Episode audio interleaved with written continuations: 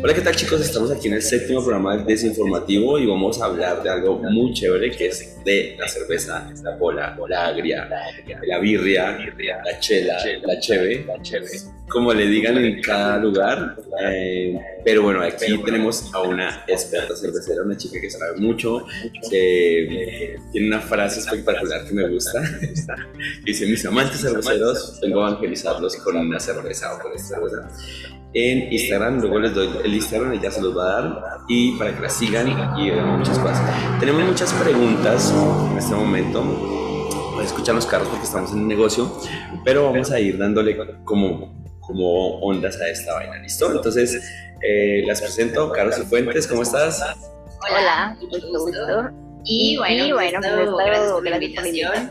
Y eso de experta cervecera, híjole, es mucho peso, mucha obligación. Mejor amante cervecera, dejémosla ahí. A ti. No, es que la diferencia es que tú sabes de cerveza, nosotros no la sabemos tomar. Entonces, por eso es. Si ves, por eso tú eres la amante cervecera, nosotros somos los borrachos de, la, de costumbre. Ok. Este, ¿a ti te gusta la chela, supongo yo, Sebas? Sí, hombre, la verdad, cosa deliciosa, cosa hermosa para ver un partido, ver una película, para el desparche, para cualquier momento es indicado.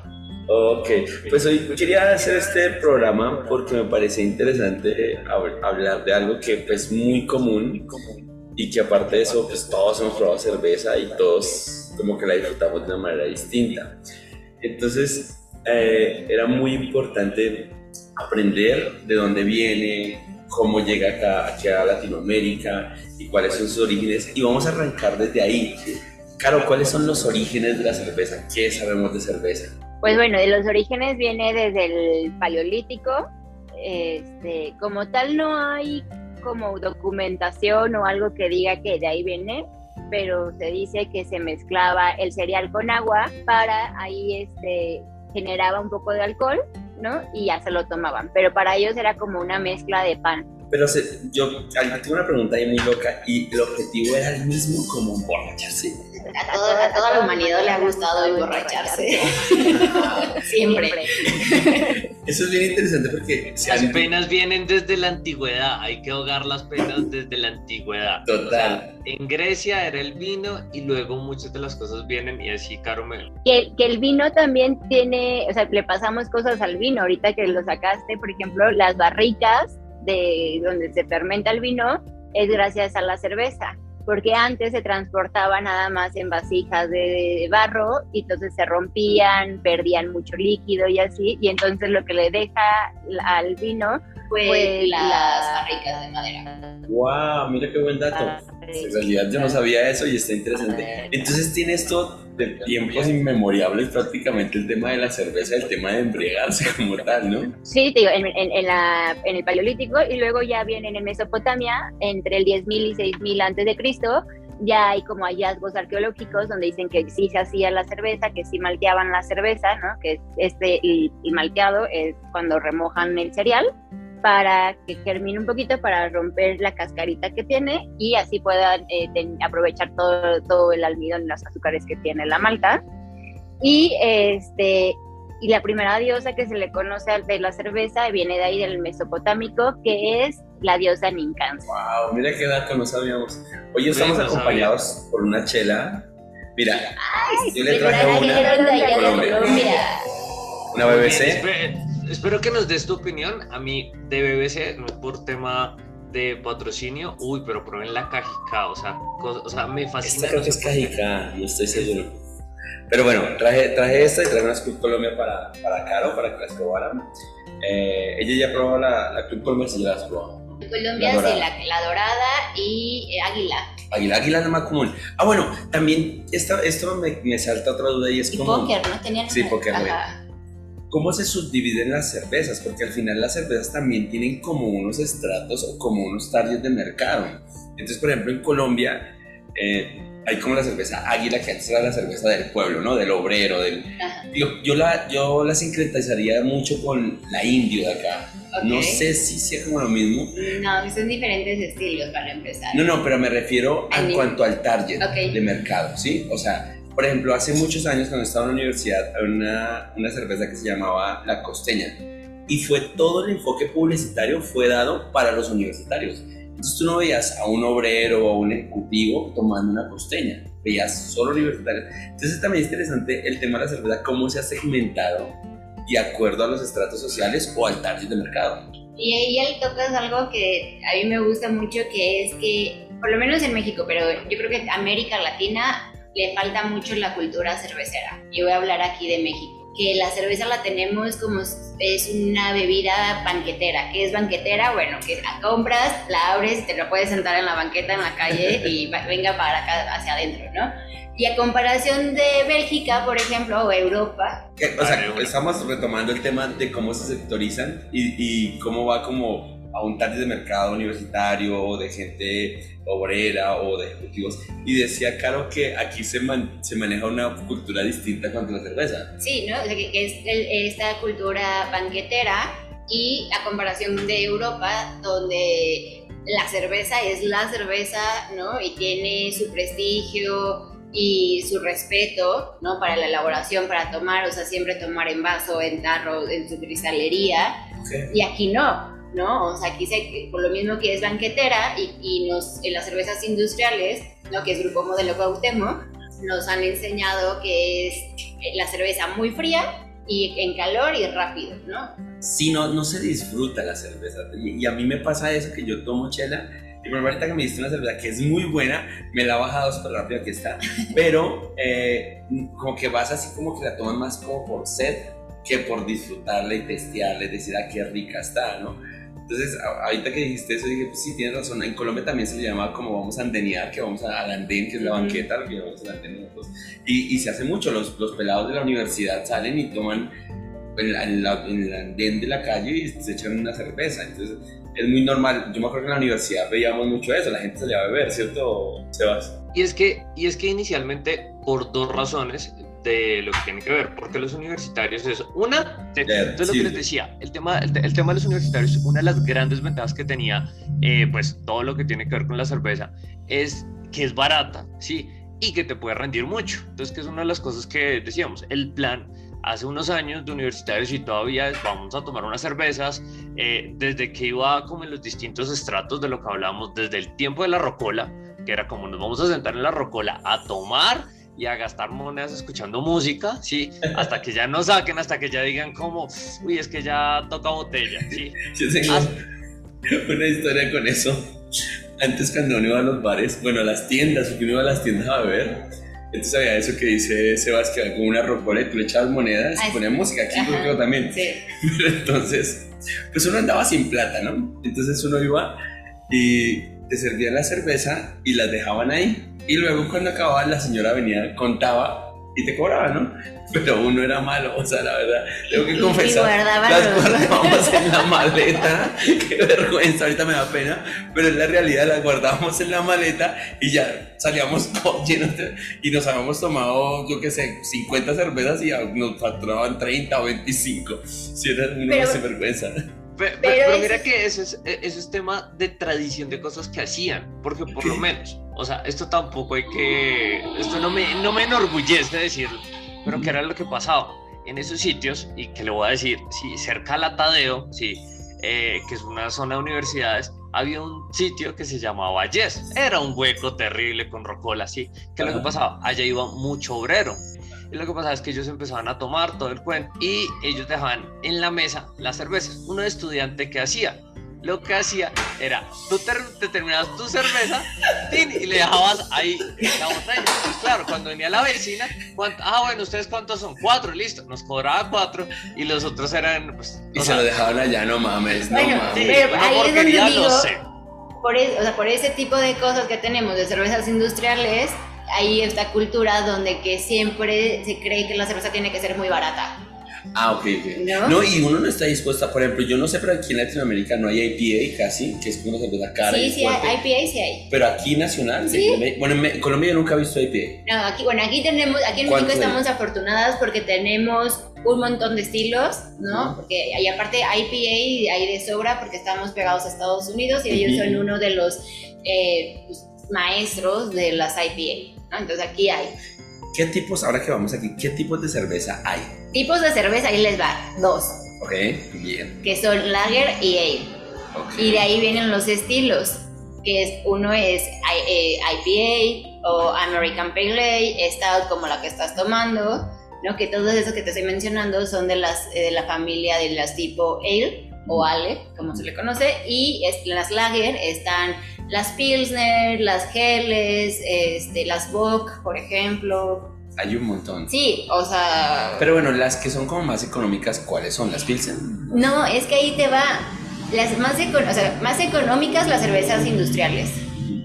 Pero en cervezas artesanal independientes, pues el precio va eh, a partir de los 60 pesos. Ok, como 3 dólares. Ajá. Entonces, vas a decir, es que eso es caro yo tengo una frase que es, no es caro si no es costoso. Porque uno va a un restaurante, ¿no? Y pide una cerveza industrial y anda pagando hasta 80 pesos, ¿no? Y mexicanos. Y, este, y la cerveza artesanal puedes conseguir una de 60 pesos cuando el proceso de elaboración es completamente diferente, tiene una materia prima de calidad entonces ahí está la diferencia entre caro y costoso. Sí, sí, sí, sin duda. Lo que pasa es que a mí por lo menos me cuesta mucho trabajo irme a tomar una cerveza artesanal. Ah, no por lo caro, a veces no le siento el sabor. De, repente dicen, no, maricas, que esta cerveza es buenísima.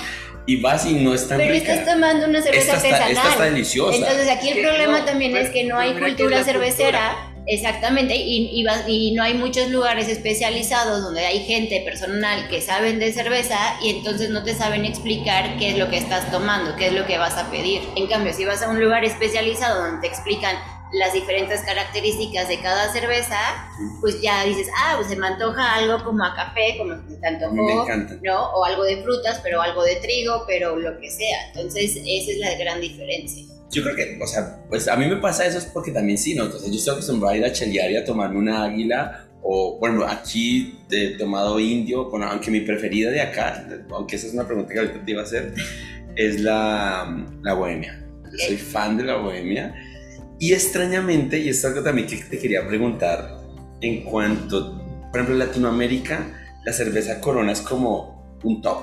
O sea, es una vaina así y la gente en Colombia toma Corona y siente de verdad. Y es cara, ¿no? Que, claro, es carísima, 15 mil pesos. Fui, sí. Sí, sí. Es que me. Colombianos.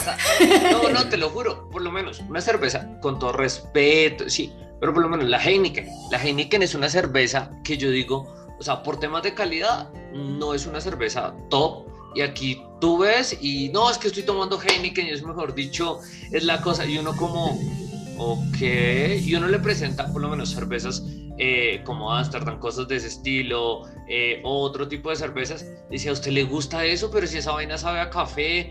Y yo le decía, usted toma Heineken y la compra en 60 mil pesos. No, no, no mames. O sea, son como, otra vez, falta esa cultura cervecera que tú no sabes diferenciar entre lo que es una buena cerveza más allá de la marca y más allá del precio. Ahora vamos a esto, que también viene otra cosa que tenemos que romper, ¿no? Y es cuando hago evangelizar a futuros amantes cerveceros, es eso. Toda una cultura que hay detrás, ya sea de la botella, de la lata, de barril, que es el servirlo, ¿no? Darle su respeto a la cerveza, porque si tú te lo tomas de la botella o de la lata, le matas el 90% del carácter de una cerveza. Wait, vamos a, vamos a, parar ahí, porque esto es muy importante. Espérate, no, no, no, no, espérate porque esto es súper importante porque nosotros, tú y yo y la gente que, que no sabemos nada destapamos y nos la mandamos, o sea, ¿sí me entiendes? Y no la disfrutamos como se debería. Por ejemplo, ahorita ella me sirve la cerveza y me la sirvió así exacta, tenía así un poco de espuma así chiquitico, pero sabía delicioso hasta la espuma. Dije, wow, qué rico sabe. Pero si yo lo hubiera servido, yo hubiera de la mandaba así, ¿no? Sin problema. Entonces, ¿qué debemos hacer cuando tenemos una cerveza buena o, Cualquier tipo de cerveza, ¿eh? O sea, yo no digo hacerle el feo a las cervezas industriales y nada más porque son industriales en la lata. No, o sea, cualquier tipo de cerveza, no importa industrial o cerveza artesanal independiente, este, siempre en vaso. Entonces, ¿por qué? Matas el 90% del carácter de la cerveza. Y esto sucede porque no la estás oliendo. O sea, entonces la destapas, ¿no? Aquí tenemos la lata, si yo la destapo y, me la tomo así, no estoy oliendo. Ah, entonces, ¿qué pasa? Cuando te dan una comida condimentada y tienes gripa y no estás oliendo, pues No no te te sabe sabe, igual. Ah. ¿no? Porque no estás oliendo, porque recor- o sea, la mayoría de los sabores que llamamos nosotros sabores es por medio del aroma, no de la lengua. Wow. Son recuerdos que nosotros podemos tener de ciertos aromas que ya probamos. Órale, no lo sabía Y eso. aparte, bueno, ah, no se sirve tan fría. Por lo menos aquí en México, ¿no? Las cervezas industriales te dicen a cero grados, ¿no? Y te lo presumen en sus refrigeradores, heladas, ¿no? Así que dices, ¡ay, qué rico! Esta, esta mujer nos está cambiando la mentalidad. Pero mira, que, pero mira que esos temas de tradición también. O sea, porque, por ejemplo, yo me acuerdo con una profesora que ella era inglesa y ahí pa- parecía un chiste que había visto en series que ellos toman la cerveza tibia. Y me parece, yo decía, como. ¿Y a uno le ¿cómo parece horrible? ¿Tú cómo te vas a tomar una cerveza tibia? Y yo decía, qué bruto, tal cosa. Y ella me explicó, me dijo, no, bruto tú que la congelas, pelmazo. Entonces, ella me explicaba más o menos para dónde iba Caro. Caro me decía como, uno llegaba y cerveza, six pack, uno me ahorra, me lo tomo desde la lata. Y me decía, no, no, no, es que tienes que dejarla, tienes que dejarla respirar, tienes que... Y yo, ah, Y, y ahora, ¿qué pasa también? Porque es tan fría, no. Para empezar, una cerveza lager se tiene que tomar a partir de los 4 o 5 grados, no 0 Solo grados. cero grados, ok. no cero grados, ¿no? Entonces ya la sirves y todo. ¿Y por qué no tan fría? ¿Qué pasa cuando uno come una paleta de hielo y está cargado de, li- de limón, supongamos? Te sabe delicioso Sí, sí. las primeras chupadas, ¿no? Las mordidas. Ok. Pues sí, la cara Pues eso hizo. depende, o sea, eso, eso depende. ah, hasta allá, hasta allá, no sé si sabe, güey. O sea, Perdón, lo que pasa es que yo tengo que aclarar esto. Yo vivir esta palapa ya todo lo tomo con albur. Sí. O sea, lo siento mucho, pero es algo ya, ya, ya, es, ya es mío. Ya ni siquiera es problema de los demás. Bueno, Ah, te sabe. Te sabe ya Rico. después ya, ya no, porque tus papilas gustativas se congelan y ya no percibes los, los sabores que tiene esa paleta. Lo mismo pasa con la cerveza. Y que aparte el frío ah, lo que hace es también esconder aromas. En- Entonces, pues, por eso siempre es en vaso, a una temperatura no tan fría, o sea, a partir de los 4 o 5 grados las lager. Y las cervezas que mencionabas, que son tibias, son de eh, tipo de fermentación ale o ale y puede ser un stout, por ejemplo, la que estás tomando tú ahorita, ese es un stout y se puede tomar a partir de los 12 grados si quieres, o hasta pero temperatura no lo ambiente si hace. soportaría. Pero es que es, es, es, es cultura, es costumbre. Por ejemplo, cuando hace mucho frío aquí, yo prefiero sacar la cerveza del, del refri un tiempo antes que ya agarre Y esperar temperatura ambiente. sí. No, no, no, como que no, en mi mente no está tomando una cerveza. Este, Pero es clima. cultural, pero es que porque en, que en Europa sí. Es que es tema cultural. Por ejemplo, nosotros hacemos algo, ¿sí? Y que eso es muy tradicional en Colombia, y lo he visto también de personas de Ecuador, de Perú, se utiliza la cerveza para cocinar. Entonces, o por lo menos para el... Tú hazle eso a un argentino, te echa la madre, o sea, te la... Sí, o sea, que tú llegues, ay, voy a sazonar la carne del asado, ¿sí? Con cerveza, ¿sí? Yo me acuerdo que con unos compañeros, amigos míos, eh, le empezaban, pues, otros colombianos estaban cocinando, tal cosa. Sí, pues, ¿aquí ¿También lo hacen? Sí. Empe- aparte empezaron a echar- carameliza bien rico. Exactamente, empezaron a echarle la cerveza a la carne. Cuando yo veo a una de mis amigas casi salta y nos golpea a todos, dice como no seas estúpido, la carne dura todo, o sea, dura un montón eh, condimentándola, la hemos condimentado y tú le echas cerveza y aparte que le echamos, no una cerveza que tú dijeras como, bueno, una cerveza cara, no, o sea, le echamos como... La de diario. o sea, no, la de diario fue lo más barato que había en ese entonces. Claro, pues lo que pasa es que nos dicen es como, no, la cerveza se acompaña, más no es para cocinarla. Entonces hay muchas cosas de tradición. Pero, cosas- depe- pero también depende. Por ejemplo, yo en, en mi cuenta de Instagram he mostrado que he hecho hot cakes, ¿no? Con cerveza. Tienen que seguirla, dila de una vez para que después vuelva a hacer. En Instagram, lúpulos y maltas. Está muy buena la cuenta, yo la sigo y está muy chévere, da datos muy bacanos y hay que verla, en sus, en sus estados son muy buenos. Aparte le gusta mi intro. No, yo amo tu intro, así cuando dices, amantes cerveceros. Mis amantes cerveceros, Sí. futuros amantes Cuando cerveceros. dice, voy a evangelizarlos, dijo, ay. Tengo una Adelante. pregunta, tengo una pregunta para ti y es, Ok. y esta me parece interesante, ¿cómo entraste tú al mundo de las cervezas? O sea, es que ves a muchos hombres que Sí. están en este mundo, pero mujeres no ves tantas. O sea, sí hay mujeres que empieza. beben, sí hay mujeres que beben, pero que sepan de cervezas no hay tantas. Afortunadamente ya empieza. Y digo afortunadamente porque antes la cerveza era hecha para las mujeres, para empezar. Otro dato interesante, ok. ¿No? Y se dice por ahí que la leyenda de las brujas y la cacería de las brujas viene por la cerveza. Y el, la vestimenta que conocemos viene por las brujas y la cerveza. Cuenta, cuenta, cuenta. O sea, ¿Cómo entraste? ¿Cómo, ¿cómo entraste al mundo? Y lo guío. Lo empiezo con la historia y cómo llegué. Me gusta, me gusta. Se, se, dice que cuando hacían la cerveza, eh, en Inglaterra, ¿no? Se hacía la cerveza, era de mujeres. Entonces, cuando hacía, tenían exceso de cerveza, pues salían a la calle con un sombrero puntiagudo y entre más alto era para verse, o sea, para que se notaran y era para indicar que ahí se vendía la cerveza. Cuando no podían salir a la calle, por X razón, entonces colgaban una escoba fuera de la puerta de su casa para indicar que ahí se vendía cerveza. Luego el caldero, bueno, pues porque ahí se preparaba ese brebaje. Y los gatos, pues porque antes había un montón de ratas y cosas de esas, y entonces era para ahuyentarlos. Cuando el hombre se da cuenta que es un buen negocio, que las mujeres están haciendo más independientes por ganar dinero, dijo, pues cacería de brujas porque hacen un brebaje que embrutece a los hombres.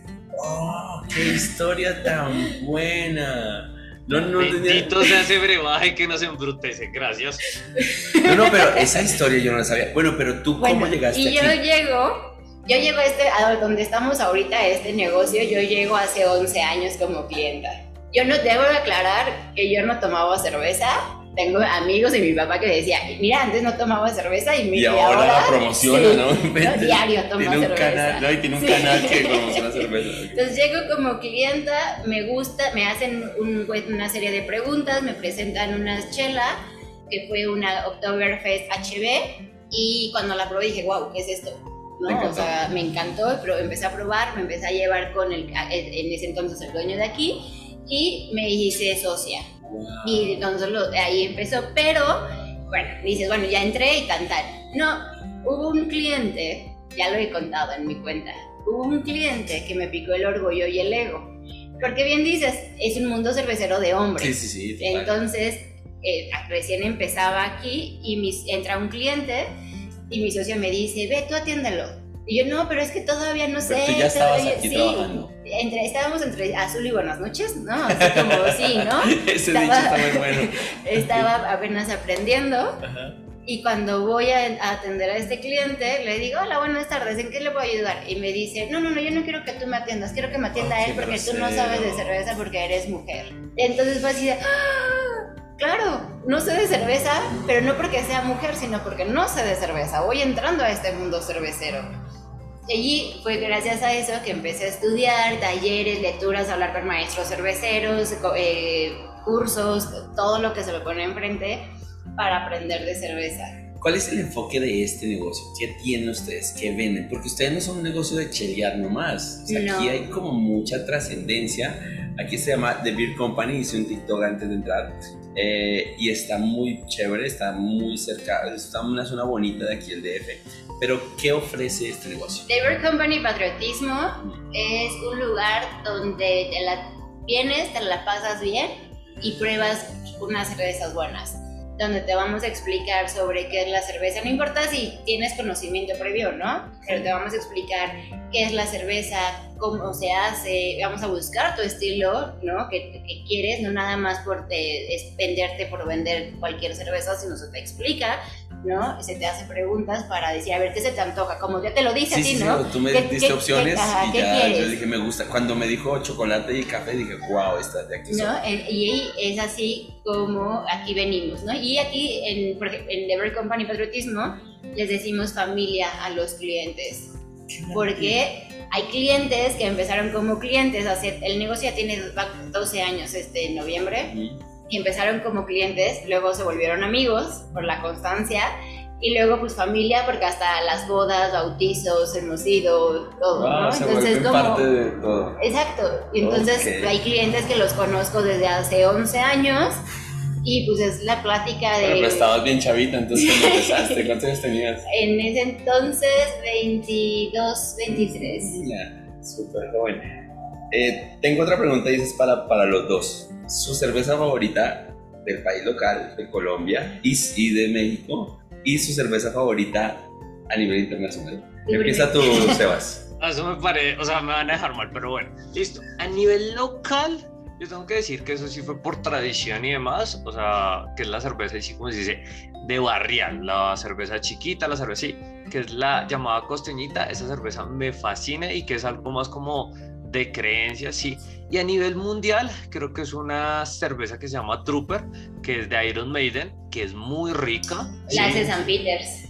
Sí, la hace San Peters y que es muy buena. Y que por lo menos a mí una de las cosas que me gusta más de todo lo que tiene que ver con el mundo cervecero es que muchas de las, o sea, hay muchas cosas, muchas bandas, tema de rock, cosas de esas, en donde está alrededor de eso y por lo menos la Trooper es una cerveza deliciosa, sí, y que es una cerveza que, lo que te digo, es, no es una cerveza que tú llegas para tomarte de un sorbo, sino yo me puedo tomar esa cerveza en una hora, refrescadita. Y a poquitos. Esas dos, esas dos son brutales. Y es que esa es otra cosa, que otro mito, ¿no? Que la cerveza se toma rápido, de una. Y no, o sea, la puedes disfrutar, degustar a gusto, sin ningún problema, ¿no? Ah, ya, es que yo sí te digo, es, es una cuestión de o sea, como que ya te acostumbraste. Yo sí, mira, ya me acabé la que me está así, pero a toda. Bueno, para ti. No, eso, lo tiene que escuchar mi novia, o sea, que se lo tiene que tomar despacio. despacio. ¿Es muy chelera? ¿Es muy chelera? Uf, demasiado. O sea, ella es como el negocio que ella tiene, como bueno, vamos a tomarnos una cerveza, tal cosa. No le lleva una y ya. Traiga el petaco. Eso yo no, pero ¿qué pasa? a nosotros aquí, a la, cerveza sí vienen por cajas de 30, le llamamos petaco. Ok. Como de pronto cuando se dice una caja, un cartón. Un cartón. Para ti. Para mí, es que, híjole, una así favorita es mexicana es medio complicado porque tengo varias y va a depender como de lo que se me antoja en el momento. Sí, o sea, como que depende de tu estado de ánimo. pero de cervecerías mexicanas eh, puede ser Ukibichi, que es de la cervecería que te estabas tomando. Buenísimo. Este, Ni la probé bien. Este, la Ukibichi Brewer es otra, Monstruo de Agua. Es que hay varias. Y de las comerciales que de pronto conozca la gente. Del grupo Modelo, por ejemplo. ¿Cuál te gusta? ¿La negra? La Modelo, sí, la negra. Perdón, se me fue otra vez. ok, sí. Para los que no entienden, eso se llama chiste, o sea, doble sentido. Doble sentido, sí, es algo que ya. colombiano, pero ya sé, pero de, no de las comerciales Es la modelo especial. La modelo especial, la clara. Sí, sí, es la especial. ¿Y de internacionales? Ay, sí, va a depender va a depender mucho, pero por ejemplo, Stone me gusta de Estados Unidos. En sí, las cervecerías de, Estados Unidos artesanales me gustan, porque me gustan las IPA, me gustan las cervezas amargas, claras, y ellos son especialistas. Son muy buenos. Pero si se me antoja algo más como de trigo, pues alemanas, ¿no? O sea, sí va a depender. Es que la diferencia tuya con la mayoría de personas como nosotros que nosotros no hemos explorado mucho más allá. O sea, ahí siempre vamos a las zonas comerciales de lo que hay. Por ejemplo, si me preguntas, realmente te va a decir puras comerciales, ¿no? O sea, para mí de Colombia, la Club Colombia me parece de las mejores y de acá la Bohemia. Y, por ejemplo esa Bohemia que sacan de chocolate me parece nice. Y seguramente lo pruebas y dices, ah, está muy normal y muy X, ¿no? pero pues obviamente yo no tengo ese conocimiento que tú eh, Mira, al final yo siempre digo, ¿no? Cuando me preguntan cuál es la mejor cerveza, pues al final lo que te, te guste. Porque yo te puedo dar la mejor cerveza con más medallas, premios, mejor calificada, y cuando te la dé a probar, va a decir, ¿qué es esto? Guácala. ¿No? O sea, ¿qué me estás dando? Tengo una pregunta. Pero es que mira que pasa mucho lo que dice, lo que dice Caro respecto a eso. O sea, por lo menos yo tengo varios amigos que ellos me dicen, o sea, ellos como que no, hay un sitio aquí en Bogotá, sí, que se llama McCarthy's, que es un sitio de rock y traen muchas cervezas, eh, pues un poco raras, por decirlo, extranjeras, todo el cuento. Y muchas veces yo les digo, no, vamos, que va a tocar una banda, tal cosa, vamos a tomarnos una cerveza. Ya que les presenté a ellos la Trooper, que yo les llevaba como dos semanas hablando, les dije, no, marica, brutal, tal cosa. Tú hubieras visto la cara, ellos la probaron y fue todo como, hmm, no, mi regáleme una póker y yo, venga, pero es que me decían, era como, pues no, marica, la sí, pero no sabemos de Pero es que también esa es otra cosa cuando no te explican qué es lo que vas a probar, qué tonalidades de sabores vas a encontrar en esa cerveza. ¿Cómo te la tomas, no? y vas a decir, es que toda la cerveza artesanal es, saben fea. Y no, o sea, podemos tener desde lagers, que nosotros conocemos como claras, oscuras, hasta las ale, que vamos a tener cervezas, pero también ligeras, ámbar, pero con sabor de trigo, tonalidades a café. O sea, yo tengo un dicho, si dices que no te gusta la cerveza, es que no has probado las suficientes. Oh, me gusta ese dicho, me gusta, me gusta. ya me lo voy a copiar. o sea. no has probado suficiente cerveza. Sí, está bien.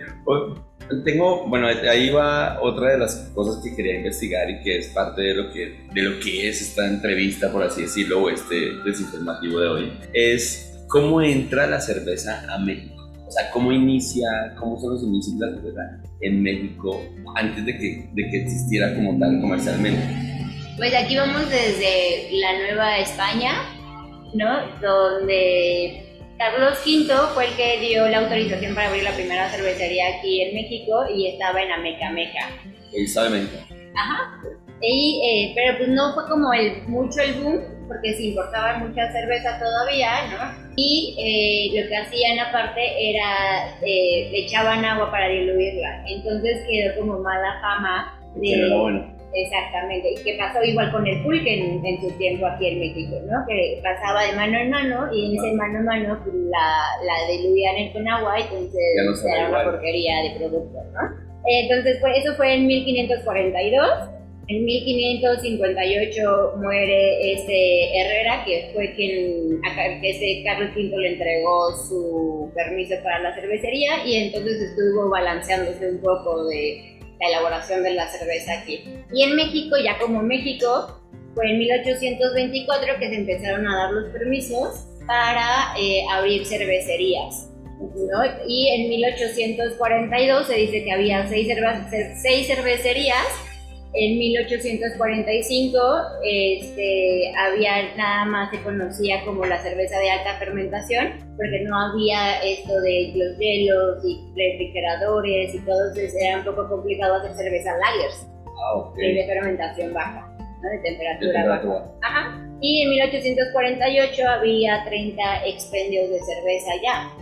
O sea, fue como... Ah, bueno, se, se pegó por todo el Exactamente. Oh, pues chévere. Entonces, desde ahí empieza y 1891 inicia la cervecería Cautemo y en ya tiene un chico de 1925 la cervecería Modelo. Eh, por ejemplo, lo que yo te decía era que, por ejemplo, tú tenías la fecha de cuando entró a Colombia. Ah, sí, bueno, yo tengo... Porque ese dato es muy interesante ese dato de cómo entró la cerveza a Colombia, porque trascienden muchas cosas a partir de la cerveza. Van a disculparme alemán porque no lo tengo, pero dice que en Colombia el 14 de abril de 1899, Leo Cook en la ciudad de Santa Fe de Bogotá, en Colombia, hizo la sociedad Cook Deutsche Brauerei Baviera. Y se llamaba Bavaria. Lo que devolvió Bavaria, que fue la cervecería más grande, ahora ya es de, de Miller, esta cervecería. Pero a lo que voy es que cuando entra la cerveza a Colombia, pues hay una historia que es muy truculenta, por así decirla, y es el tema de cómo le hacen creer a todos los obreros, a los campesinos y todo, que tomar chicha no es lo mejor, ¿no? Y la chicha, pues era la bebida, o sea, lo que tomaban todos los, los la gente que estaba trabajando después de sus labores entonces hicieron una campaña publicitaria para, para desistir, para hacer como una mala fama de lo que es la chicha y lograr decir, no, mira, es que si esta es buena, esta sí está limpia, esta está mejor, no te va a hacer daño, no sé qué, no sé qué. Y hacen toda esta parafernalia para acabar con la industria de la chicha, que de hecho sí se, se, se desterró prácticamente la chicha. Ahora hay una nueva ola de la chicha en lo que es Bogotá, en la parte de, de la Candelaria y en muchos lados y ya se volvió como otra moda. Lo que pasa con el pulque acá, que de pronto desaparece y otra vez se vuelve nice, eso pasa como que hay una onda así. Obviamente no estoy dedicando a la cerveza, pero sí como entra la industria al país, sí me parece muy cruel, porque si llegaron puede acabar con todo. Pues sí, y, y, aparte llegó un punto que había mucha cerveza que se exportaba, ¿no? O sea, porque al, en Europa nos llevan años luz en la elaboración de cerveza, entonces había mucha cerveza exportada, ¿no? Entonces hasta no tiene mucho realmente, así se oyen muchos años, pero, sí, pero no es tanto para la historia de la cerveza. Así es. Porque yo, yo por lo menos ahorita que veo, o sea, sí en Colombia consumo mucha cerveza, pero fue como muy difícil el cambio de pasar de, de, de chicha a cerveza. Eh, yo tenía otra pregunta por acá. ¿Qué tanto se consume la cerveza aquí en México? Ok, tengo el dato que en el 2019 68 litros por año se tomaba por persona. O sea, quiere decir 1.3 litros por semana. Yo tomo más. Seguramente Yo tomo una, dos cervezas diarias, entonces nada más echen en la cuenta. pero es la, que sube el promedio. Vamos más para allá, ese promedio va más para arriba, muy bien. exacto. Oh, pero es que ya toma dos cerdas de cervezas buenas. Nosotros vamos a echar seis cerdas. Ah, no, sí. O sea, no, no, no, estamos hablando de calidad, estamos hablando de cantidad. Cantidad. pero es, por ejemplo, una, una, de las cosas que también quería aportar sobre lo que tiene que ver es el tema del uso de la cerveza en distintos momentos de, pues, o sea, temas históricos. Entonces, por ejemplo, ustedes sabían que la cerveza aquí en Colombia, eh, inicialmente hace unos años, pues en ese momento Frente Nacional, o sea, se utilizaba como medio de chantaje en distintas regiones para que la gente votara por un candidato u otro, porque en ese momento, ¿qué era lo que pasaba? La cerveza, como todo el mundo tomaba chicha, la cerveza era de poco acceso. Entonces la gente les decía como, vote por el Partido Conservador, mijito, y le doy esta cerveza. Así era. Entonces, que es uno de los hechos históricos que pasa y que por eso fue que luego se empezó a volver, pues, de uso más diario, porque pues la gente iba y decía, uy, no, es que esta cerveza brutal. Entonces, seguramente es una de las cosas que pasa.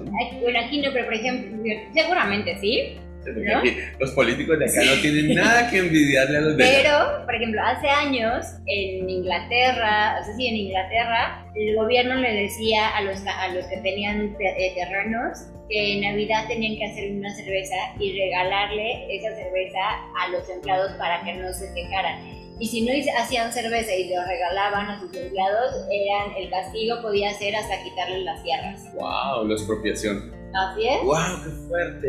Y bueno, ¿y, cuánto se toma de cerveza? También en el 2021 ya se aumentó un poquito el, la pandemia, la pandemia. Y en México quedó en el número 10 con 234 cervezas por año. Y el, los cinco lugares está República Checa con 468, España 417, Alemania 411, Polonia 398 y Panamá 373. ¿Y México está en el puesto 10. En el puesto 10 con 200. Yo, yo, yo, yo apostaba que iba a estar entre los 5, porque aquí se chelea. Es que, que me, me, entrevisten a mí. Yo tengo más de 234 sí, cervezas al año.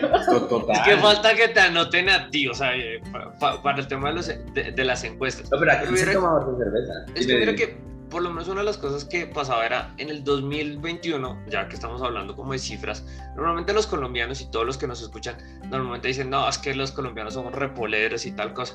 Y vieras que el año, el año pasado, sí, eh, fuimos, o sea, en temas de Euromonitor, una de las cosas que nos decía era que el promedio eh, para el 2021 eran 51.4 litros de cerveza por persona al año, pero que el cambio que hubo de años anteriores a este último año 2021 y pues de lo que viene ahorita, es que ya la gente no está tomando la cerveza callejera, sino que ya está tomando una cerveza un poco más refinada. Entonces, ¿qué era lo que decía? Una de las cosas que decía, le preguntaban a la gente, era como, ah, bueno, sí, yo estoy tomando mm, más cerveza, pero ya no estoy tomando la póker, la águila, la costeña, sino ya estoy yendo, ay, no, es que mira, fui a vir, fui a tal cosa. Exactamente. Y, tiene que ver, y aquí tengo el dato, de las cervezas artesanales independientes, en el 2020 se hizo 241.057 hectolitros y en el 2021 en México, de 241 aumentó a 303.337. ¡Wow! Sí, y siempre es considerable. O sea, fue un crecimiento de 25.8%. Pero yo digo que la pandemia también ayudó, la gente empezó a beber. Mira, yo tengo un negocio. Aquí hubo ley seca. Pero igual la gente, pero, pero por momentos, o sea. Sí, duró. O sea, en la noche, ¿no? No. No, no, no, o sea, ley Ah, pero se agotó, pero fue porque se agotó. Pero porque hubo ley seca, eh, se vendía contra, o sea, abajo de la mesa, así, de, porque no había. Yucatán creo que fue, si no me mal recuerdo, fue el estado que la ley seca duró meses, o sea... Pero igual la gente no puede aguantar tanto sin cerveza. Pero, aparte dejaron de hacer cerveza, o sea, se agotó la cerveza. Ah, sí, yo escuché la noticia, eso sí yo escuché. En Colombia no, pero la gente sí bebió más, yo me acuerdo mucho. es que también la, la, otra cosa, que pues eso lo hablábamos off the record hace unos meses, sí, era el tema de que muchas, o sea, la cerveza, aquí en Colombia, le pueden poner impuesto a lo que sea, pero el único paro que ha durado y que se ha mantenido durante mucho tiempo fue cuando dijeron, no, le van a colocar un van a subir los precios de la cerveza porque los recursos están. Ahí sí todo el mundo se fue a protesta y que fue uno de los grandes problemas porque eso fue en mitad de pandemia y que dijeron como no, que se acabe lo que sea, que se acaben los tapabocas, pero la cerveza se tiene que mantener. Si vamos a morir y hablando de impuestos, por lo menos aquí en México, el 50% del precio que uno paga por una cerveza artesanal son impuestos. Son 16% de IVA y 26.5% de IEPS. ¿Y el IEPS qué es? Es otro impuesto ahí. Wow, pues sobre, pero sobre las bebidas alcohólicas. La cerveza. Solo cervezas, para eh, Pero artesanales, independientes. ¡Oh, qué mala onda! Entonces ahí está la diferencia, o sea, por eso cuando dicen es que este es muy cara, pues sí, o sea, el 50% que tú pagas por una artesanal son, son impuestos. Yo por lo menos cuando estábamos en pandemia, yo tengo un negocio en Bogotá que renta habitaciones y, y, tengo para turistas y yo tengo una canejita afuera donde ponemos latas y botellas. Bueno, esa, esa casa se llena, digamos, cada, no sé, cada 15 días se llena, es una Pero en pandemia, casi que en tres días todo el mundo bebía. Creo que también el encierro ayuda y la desesperación. Entonces, cuando tú me dices, no, les quitaron la cerveza, que digo, wow, imagínate aquí un pueblo como este, chelero. Y una cerveza industrial la conseguí, o sea, si te cuesta en las tiendas de la esquina 18 pesos con tu, la puedas conseguir hasta de 60 pesos. Ya, porque no, sea, la desesperación, sí. wow, qué loco. ¿Tú, tú qué, cómo identifica uno una buena cerveza? Pues va a depender o sea, es, para empezar, que es buena, ¿no? Porque digo, volvemos a lo mismo. Sí tengo que es, que, es buena, ¿no? Pero va a depender mucho de cada paladar. Pero que es buena, bueno, pues que no tenga errores, que no tenga errores en la cerveza, ¿no? Que no tenga aromas no deseados en el estilo, que no esté contaminada. ¿Cómo es este, contaminada? Pues que puedes tener aromas a banana donde, en un estilo donde no debería de tener, a mantequilla, a queso roquefort, este, acetona. Pues hay varios aromas que esa es, ah, no, cuidado, aquí esta si Yo tengo una cerveza en mi casa, ¿cómo debo servir? Primero, ¿cómo conservarla? Ok, ¿verdad? ¿No? La cerveza, para empezar, no tiene fecha de caducidad. Bien. Tiene fecha de consumo preferente, más no significa que ya, que te Pero eso lo hacen más por... Por ley. Por ley. Sí, por cultura, sí, sí.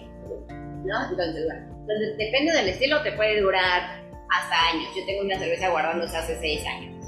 ¿no? Esa vaina se volver whisky. no mames. Mientras que esté bien Uy, conservada. Seis años, no, la madre, ¿no? en mi refri no había elaborado dos días. Entonces, que es bien conservada, que no le den la luz, que esté en, en, un lugar oscuro, ¿no? Que la temperatura no esté variando mucho, esté fresca, eso es bien conservada. Pero, ¿cómo se Pero esa no la tiene refrigerada. De preferencia, sí. Ah, sí.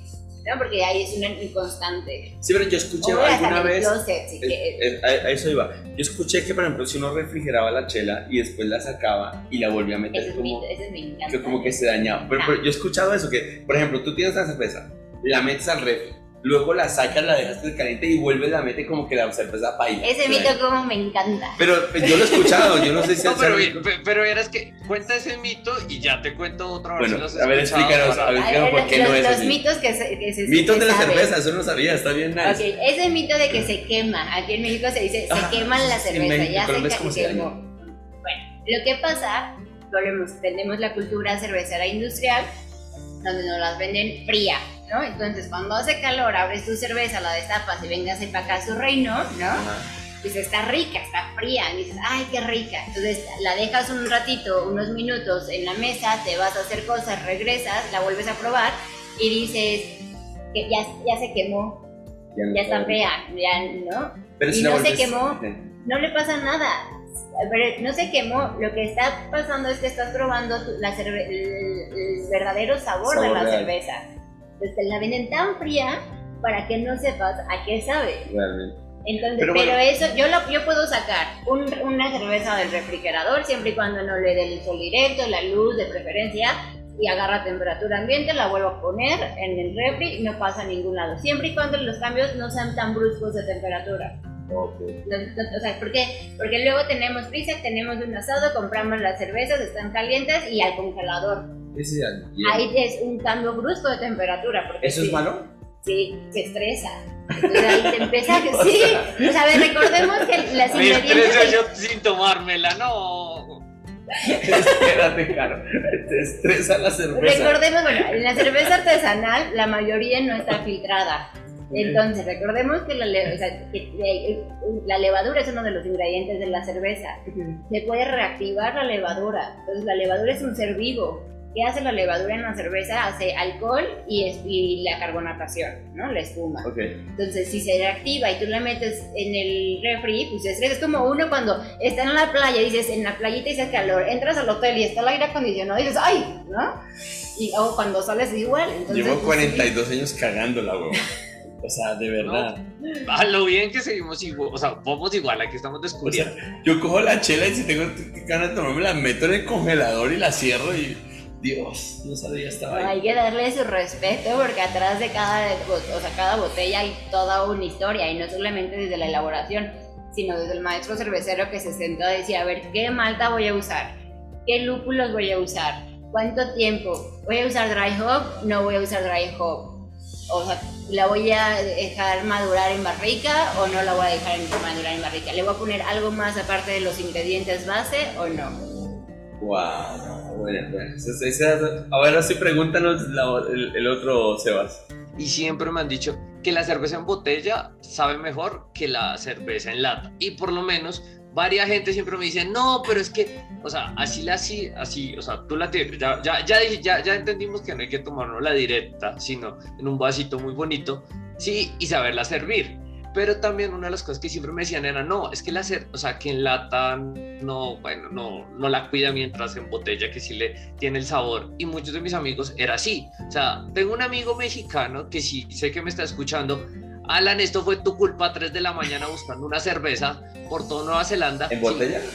en botella, porque no la encontrábamos. Eran 3 de la mañana, caminamos como 15 cuadras, sí, calles, sí, buscándola, porque él no podía tomar cerveza en lata porque decía que no era igual. Entonces siempre fue como ese debate, sí, y pues quería como liberar ese mito. Mito total. Antes, las, o sea, a ver, la tecnología no estaba tan avanzada ¿no? Y las latas tenían este sabor aluminio, ¿no? Entonces de ahí se quedó como la idea de que las cosas en latas sabían aluminio, sabían a lata, ¿no? Al metal, que en vidrio. Aquí veamos que la cerveza es fotosensible. ¿Qué es eso? sensible a la luz. Se empieza a tener ahí cosas que no debería de tener si tú la pones a la luz por un largo tiempo. Entonces, la botella, en, por lo menos en las cervezas artesanales, la mayoría son de color ámbar. Esto sirve como el protector solar que nosotros nos ponemos para que los rayos UV no pasen a la cerveza. Eh, ¿Qué es mejor, botella o lata? Bueno, la lata pues no va a pasar ningún tipo de luz. Sí, está. O sea, una vez que se llena, se cierra, se tapa y ya no entra luz. ¿Y en la botella? Y en la botella, aunque sea ámbar, va a tener filtraciones de luz, entonces va a empezarse a oxidar un poco más rápido que la lata. Sí, sí, está muy expuesta. La lata es como un mini barrilito. ¿Qué prefieres, una botella o un no, obviamente es mejor Porque la sientes más fresca. Pero bueno, al final del día tendría que estar expuesto a mucho sol para que haya... Pero que es mejor, ahí depende de gustos, pero sí sabe diferente la lata que la botella. Porque aparte la, la botella, aunque tenga la corcholata, puede tener filtraciones de oxígeno que, oxiden la cerveza. La corcholata la tapa. Ajá. Y este, entonces puede también oxigenar, eh, oxidar la cerveza y la, y la lata está bien sellada. ¿Lata o botella? Yo ahorita lata ya. Okay. O sea, si hay buena cerveza pero mira, No, no, pero mira que yo soy de botella y creo que también tenía como en la mente ese tema de, de, de ah, pues quién no sabe más rico en botella, pero mira que ahorita que lo aclaras sí tiene lógica, o sea, tiene mucha lógica porque le da menos luz en una lata que en una... Y, y ya está súper recubierta. Y que aparte lo que hacen cuando usan lata es que la llenan al tope entonces la sellan, ¿no? le ponen una tapa a la lata y ya al llenarla hasta el tope ya no tiene oxígeno en la lata, puro líquido, entonces se mantiene más fresca. Ah, ya vaya, mira qué buen Sí, porque, porque mira que era el tema normalmente las botellas sí queda un, o sea, sabemos que esto es un podcast, pero imagínense los que nos escuchan, porque les tocó. Queda, eh, queda un espacio. Queda un espacio, entonces, en el cuello, y por lo menos, o sea, yo tenía, tengo amigos, sí, que muchos de ellos lo que hacían, por lo menos yo tengo un amigo que lo que hace es en ese espacio, él lo que hace es revolverla para que salga todo eso y que supuestamente que así le saca no sé qué vainas que para tomársela. Digo, es, eso que de quitarla, al menos que sea una jefe Weizen, que es una cervecería, eh, cerveza de trigo, cuando queda dos dedos en la botella se quita para llevar la levadura al vaso, ¿no? Y generar la, eh, la corona famosa de las cervezas de trigo. Esa es otra. Al momento de servirla, rompes la cerveza, o sea, liberas ese CO2 y ya no te empanzona, porque es eso, o sea, que siempre cuando doy catas me dice, pero es que ¿por qué empanzona la cerveza? No, la cerveza no empanzona, bueno, sí, si no te la sabes tomar, ¿por qué? A ver, tiene CO2, no tiene gas, entonces si tú no te la tomas en un vaso, uno no, está, no respiró, digámoslo así, la cerveza, y dos, si no la, te la sirvieron correctamente con la espuma y todo, no la rompieron, ¿no? Y todo ese gas está entrando a tu panza. Y como les digo siempre, porque por lo general siempre son chicas las que me hacen esa pregunta, ¿no? Que cómo le hacen para que no empanzone. Pues mi reina, estás tomando CO2, en algún lado tiene que salir, tú decides. es una onda. Pero hay como un gradito de espuma que cuántos dedos en un vaso? Dos dedos. Dos dedos. Dos dedos por lo general, son, eh, que se llama corona pero en las cervezas de trigo vas a encontrar una espuma abundante. Hay que saberla servir. Sí, y hay cervezas que no te van a hacer tampoco tanta espuma por la cantidad de alcohol, por ejemplo, ¿no? Porque la levadura dice, a ver, capacito, ¿qué quieres? ¿Quieres que te genere alcohol o quieres que te genere carbonatación? Las dos nomás no. Eso. Bueno, yo creo que nos has dado como una super cátedra de cervezas. A mí me declaraste un chorro de dudas que no tenía ni idea y, y, yo creo que a Sebas también, porque hay cosas que no teníamos ni idea en cuanto a la cerveza, de cómo tomarla, cómo servirla, qué era mejor. Esto de los mitos no lo hemos presupuestado en el tema, pero mira que salió y me pareció muy bacano. Y siento que aprendimos un montón. ¿Tú cómo sentiste? No, yo la verdad no voy a volver a tomar una cerveza igual. O sea, gracias, Cari. Tengo que ir a México a visitarte porque me parece Tienes que venir aquí. Avenida Patriotismo. Avenida Patriotismo 102 entre calle 15 y calle 17, San Pedro de los Pinos. el ah, Pedro más cerca, San Pedro de los Pinos, está muy fácil llegar. Igual, me gustaría que la siguieran en su Instagram, dilo de nuevo. Lúpulos y Maltas, el, donde hablo de cerveza, del lugar de Beer Company Patriotismo. Y esa es la idea, ¿no? Ahorita que dijiste, ya conozco un poco más de cerveza, esa es la idea por la cual también abrí la cuenta. Es la, cuenta. Aquí ya, ya, o sea, ya, notificaciones activadas, todo el cuento lo que salga de una. Porque me di cuenta que todavía falta mucho de cultura cervecera en México. Y ella enseña muchas cosas, me gusta mucho porque, por ejemplo, ella habla de cuando le mandan una cerveza, le explica de dónde es, qué tipo de cerveza es, y se la sirve y se la toma, que eso me, ah, da mucho gusto. Porque es que era lo que hablábamos en el podcast pasado de viajes, que hay gente que habla de cómo viajar y nunca ha viajado. Entonces, no sabe nadie si no lo hace. Y tú sabes de chelas porque te las tomas, porque sabes cómo son, identificas cuál es cuál y cuál no es la que de pronto la gente te dice, esta es tal. Pero tú con el sabor ya puedes hacerlo, nosotros no. Entonces puedes aprender muchas cosas. Yo te agradezco un montón que me hayas recibido. Gracias. Eh, aparte fue de la nada casi ah, casi. Yo conocí a esta mujer en un aeropuerto y bueno, yo conozco, El vuelo se retrasó. El vuelo se retrasó, sí, y yo venía corriendo porque mi vuelo también... yo terminé de tomarme un par de cervezas y que ya va a salir y veo que está retrasado. Dije, bueno, aquí hay lugar, ¿me puedo sentar? Y nos sentamos a hablar carreta y entonces me contó que trabajaba con las cervezas, igual seguimos en contacto. Empecé a seguirle en Instagram y me pareció súper interesante su cuenta porque es muy interesante, está muy chévere. Bueno, a mí que me gusta la chela, me parece interesantísimo. Entonces, ya cuando empecé el podcast, dije, oye, ¿será que podemos hacer un podcast? Le digo, sí, pero me pagas. y aquí le estoy pagando, con chelas, pero le pago.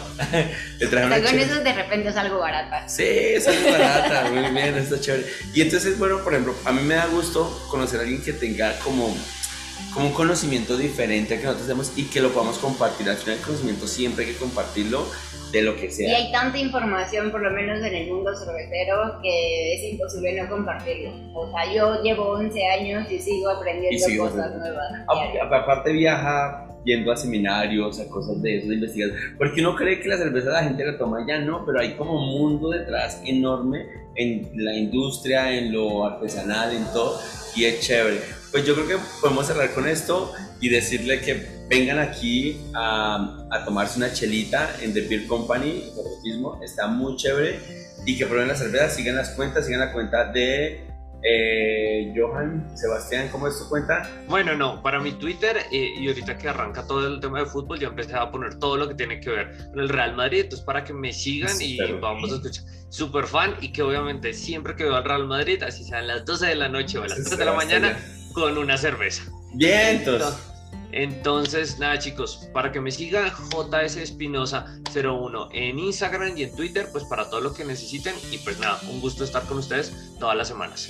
Muchísimas gracias por recibirnos en este séptimo programa del desinformativo, hoy con información de verdad de calidad, porque trajimos a alguien de verdad experto y me da gusto tenerte aquí, Carito. Eh, y a mí síganme como Quilele Rumba, ya saben que pues, estoy en la onda del baile, de los viajes, de cosas de esas y ahorita con este proyecto desinformativo que vamos súper bien y vamos a tratar de hacer más programas como de estos específicos, como chéveres. Ya hablamos mucho de sexo en el programa. Tenemos que bajarle. Sí, o sea, no sé si escuchaste algunos sí. estamos muy locos todos y las chicas también. No, no, no, no hemos hablado de eso, hay que hablar un poquito más. No. Cálmate. Entonces nos vemos en la próxima misión. Muchísimas gracias por todo. Despídete. Chao, chicos. Bye, futuros bye, amantes cerveceros. Déjense dilo, evangelizar. Dilo. Déjense evangelizar. Por ¿Lo digo completo? Sí, dilo, por favor. Mis amantes cerveceros y futuros amantes cerveceros están listos para ser evangelizados por una buena información sobre la cerveza. Aquí está esta mujer. Síganla, por favor. Lúpulos y maltas. Lúpulos y maltas. Chao, chao. Cuídense mucho. Bye, bye. Chao.